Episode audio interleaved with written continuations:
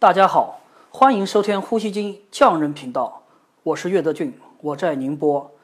呃，今天呢，我跟大家来聊一个这个定义啊，这个定义叫做 AHI，就是说现在我们很多的朋友啊，已经做了这个睡眠监测了，睡眠监测报告出来之后呢，它里面有一个 AHI 的这个三个缩写字母，那这个字母是什么意思呢？一般来说呢，这个报告呢，医生会跟你解释一下，他会怎么样怎么样怎么样。但是呢，可能因为医生时间毕竟比较短嘛，他大概也花不了多长时间跟你讲特别深。呃，是这样子啊，这个数字这三个英文字母呢，实际上是一个单词的缩写，它是这个单词叫做 apnea hypopnea index，就意思呢，就说是 apnea 是这个呼吸暂停的意思，hypopnea 是这个通气。就是说，呃，我们知道呢，打呼噜、睡眠呼吸暂停对健康是各种各样的不好。那从现代医学的角度来看呢，那东西你总不能说不好就是不好。什么叫不好呢？多少就算是不好呢？这个东西得用量化才是，这是一个科学的精神。那怎么算呢？那实际上就引入了这个概念，叫做呼吸紊乱指数。也就是说，咱们刚才的那个 AHI 就是呼吸，它叫暂停低通气指数。哎，它什么意思呢？它的意思就是说是每天晚上七个小时的睡眠里面，呼吸暂停反复发作三十次以上，或者呼吸暂停低通气指数就是 AHI 大于每小时五次以上。AHI 的意思呢，就是每个小时内睡眠每个小时的睡眠内呼吸暂停的次数加上低通气的次数。通什么呢？就搞这这一下就搞明白了嘛，就是说是你每个小时的呼吸暂停多少次，加上你低通气的多少次，OK，就是 AHI 的数据，就是它这个三十几、二十几、五十几、六十几这个数字，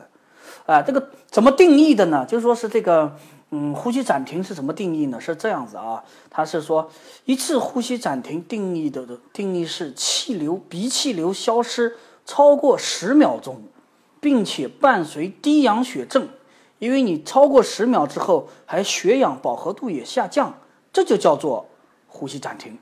啊，那低通气是什么呢？就是气流减少到正常气流的百分之五十，然后呢，血氧呢降降了百分之四，哎，这就叫做低通气。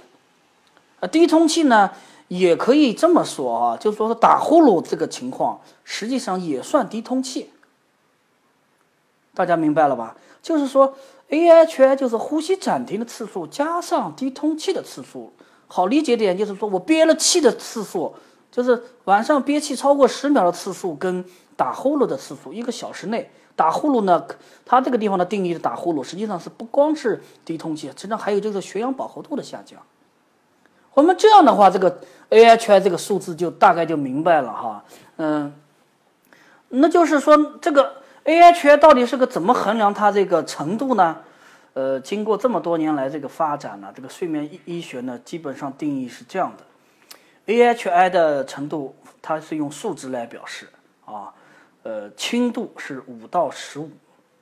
中度十五到三十，重度就是大于三十。呃，咱们以这个每个人晚上睡睡觉七个小时为算吧。呃，如果说你大于这个三十的话，说明你这个晚上每小时这个是一个小时的 AHI 的次数啊，就是呼吸暂停加上这个低通气次数是大于五次了，五七三十五，对不对？这个里面呢，就是报告里面一般都会显示一个 AI 呼吸暂停指数跟低通气指数，这两个指数加起来就是 AHI，一个叫 AI，AI 是暂停指数，HI 叫低通气指数。这么加起来，哎，那现在的话大家就明白了，AHI 是这么一个道理。然后呢，AHI 伴随着这个血氧的下降了，是这样子的哈。如果说轻度的话是血氧百分之八十五到九十这样的血氧，如果说中度的话就是八十到八十五，重度就血氧低于百分之八十的血氧饱和度。你注意看你的报告，你报告里面就有血氧饱和度这个参数，这个参数是跟这个。AHI 是对照的看药。好，那有的朋友就会问了哈，那我既然没带呼吸机打呼噜，这个是很重度重度，那我带了呼吸机，那我怎么知道我带了呼吸机 AHI 到底好还是不好呢？这个问题我觉得问问的非常好，给点个赞的哈。就是说，实际上啊，在这个家用呼吸机发展的这么三十多年时间里啊，厂家们是希望回收这些数据，就是说把这个患者的使用数据回收回来，再进一步做分析，分析完之后呢，再改进呼吸机。这样的话，就是说是咱们呼吸机啊，必须得能把这个 AHI 算出来。这样的话，得到了一手数据，就是到今天为止。基本上主流的家用呼吸，咱说主流的啊，就是说现在这些新款啊什么的，不说特别老款的，基本上老款也都有，都能可以直接看到 AHI 这个数值，无论是瑞思迈也好，还是伟康也好，还是很多国产品牌也好，全部能看到。只是说是大家看到这个数字的操作方式有简单有复杂有麻烦，比如说瑞思迈呢，你只要通过摁一个键就能看到了，那伟康呢，肯定要进两个菜单进去，这样是一个。这个呢，实际上就体现了呼吸机的这个综合的一个设计水平跟人机交互界面这个友好性。因为你戴好呼吸机之后呢，面罩罩住鼻罩啊，罩住鼻子，然后呢，嘴巴又不张口，这样实际上形成一个回路，完整的回路。如果说这个呼吸机的灵敏度够高，传感器够好，算法够好，它一晚上算出个 AHI 这个次数是完全没有问题的。就是说，在目前来讲啊，在这个。呃，国际上一般认为啊，AHI 小于五以内就是正常人的水准了。记住啊，就是说我们拿到呼吸机以后，你戴了之后，最好每天养成一个习惯，每天稍微看一下这个数据，很快很方便。至少是瑞思迈的很方便，瑞思迈的机器是摁两个键也好，摁单独摁一个键也好，基本上是六秒钟直接就出来了，它就算出来了。这样的话，咱们就可以跟这个自己的睡眠监测报告做一对比，看看治疗效果怎么样。好，那那还有些人问啊，那哪些因素会影响 AHI 这个数值呢？呃，是这样的啊，这个东西呢，这个影响 AHI 数值呢多也挺多的，就每个人的情况都不一样。而每即便是同样的机器，同样的参数设置，面罩型号也一样，给不同人戴，数据还是不一样。这个呢，就是说我我这边呢，做大致做做了一个的总结呢哈，第一。呃，所谓这个人体的这个每个人情况不一样，实际上这里面主要是一个鼻功能的个差异性。有的人的鼻子通道宽，有的人通道窄，有些人鼻子他还有鼻炎啊、鼻甲肥大呀、鼻中隔偏曲等鼻功能问题。那有人就说了，这玩意儿反正气流都经过烟腔了，跟鼻子也没关系，不对。一般来说，鼾症患者是戴的鼻罩，鼻罩最先经过的就是鼻通道。如果你鼻通道这边窄了，你就下边跟别人一样，过的气流也是不一样的，对不对？这个压力水水平就不一样。所以说呢，我们呢一般在这个接触到患者之后，第一时间呢会了解患者这个鼻功能情况，有没有这种。晚上有这种不自然的鼻塞情况，或者有些人严严严重的，他白天都有感觉鼻塞、头晕晕的感觉。这个呢，我们就要先从鼻功能这个地方来着手。啊，如果说鼻功能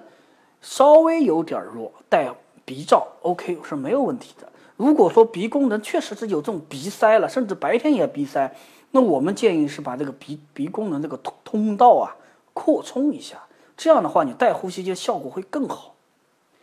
第二个就是说是这个长久以来这个睡姿习惯了哈，因为每个人睡觉呢晚上实际上是他有时候连自己是怎么睡的也不知道，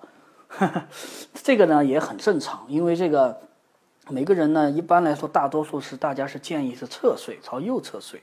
啊，但是呢就是咱们有些这个鼾症患者呢以肥胖的为多嘛，胖人多嘛，啊胖人呢有个习惯就喜欢仰睡，一仰睡就打呼噜了。所以说呢，很多医生呢会建议你说，哎，你呀要人胖要注意侧睡，侧睡打呼噜就少了。没错，我们也这么建议的哈。但是呢，这是没带呼吸的情况。那你带了呼吸机呢，怎么办呢？我们认为啊，带了呼吸机之后呢，你最好是仰睡，尽量少侧睡。为什么呢？因为翻身来翻身去啊，容易导致面罩发生漏气。我们经过这么多患者的这个使用呼吸机的经验分析呢，得出一个结论：如果患者是属于肥胖的，就是胖人、肥胖的型型的患者，他戴呼吸机反而戴的数据会非常好，效果非常好。如果说患者本身不是特别胖，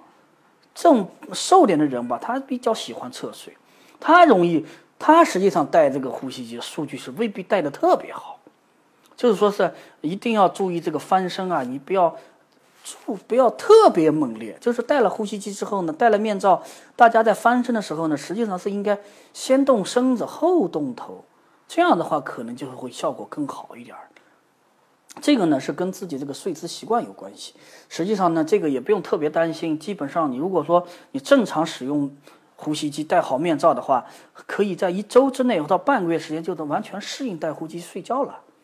好，第三条，第三条就参数设置。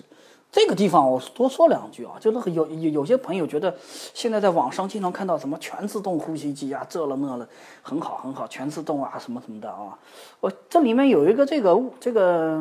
误解啊，这个误解就是说大家觉得全自动呼吸机我只要拿回来接上电源就行了，出厂设置调也不用调就行了，这实际上是个很大的误解啊。它所所谓的单嘴型全自动，实际上是指晚上这个压力是自动调节的。它这个压力有上限跟下限，还有一些其他参数，这些参数呢要稍微调整一下，不能说是完全拿回来就用的。这个东西就完全是对运气了。如果说你运气好啊，拿回来也也也能用好，或者说你就是轻度，是吧？但是如果说你的又有鼻功能一些障碍，或者说又有面罩又调的不好，或者翻身又多了，是吧？或者就就就就是这个上下限压力，就是你出厂设置，这未必能用好。就以我们的经验来看啊，如果说就是你不做任何改动，带是很难带好。太压力太高或者太低啊，这个都会影响到这个 AHI 这个数据。这个数据呢，基本上我们在每一台呼吸机交付患者的时候呢，我们都会给它大致调好，然后经过一个礼拜的这种适应，我们来不断的反馈这个数据啊，数据好了，OK，不用调了。数据如果有一定的波动啊，我们建议。我们会建议患者呢稍微做下微调，这个呢我会在我们指导下做一些微调，微调调到可以调到最好，啊，就是说 AHI 这个数值啊，基本上算是越低越好，但是呢也别太低，太低说明一个问题，面罩戴的太紧了，这样那面罩戴太紧了人就不舒服了。最好呢是在一附近，五以内都可以，五以内的数据我认为全是好数据，这个呢也是我们一直努力追求的一个目标。就是说是我们呢是这样的，不能保证每个人都能到五以内，但是我能，我们能保证的是什么呢？我们能帮助大家一起努力找问题，寻找解决办法，尽可能靠近五，达到五以内这个水，这个水平。这个过程中呢，就是希望咱们广大患者朋友呢要积极配合。你要想把呼吸这潜能真正挖掘好，就要靠我们双方共同努力才可以做到的。好，那我们今天就讲到这里。如果有兴趣的话，大家可以关注我们的微信公众平台“宁波呼吸机”以及蜻蜓 FM、喜马拉雅 FM 呼吸机匠人频道，还可以关注我们的头条号“呼吸机匠人”以及我们的官方网站三 w 点 o s a h s 点 o r g。我们的地址在浙江省宁波市中山东路一百八十一号中农信大厦七三四，欢迎大家提问题，欢迎大家来我们办公室坐一坐。好的，再见。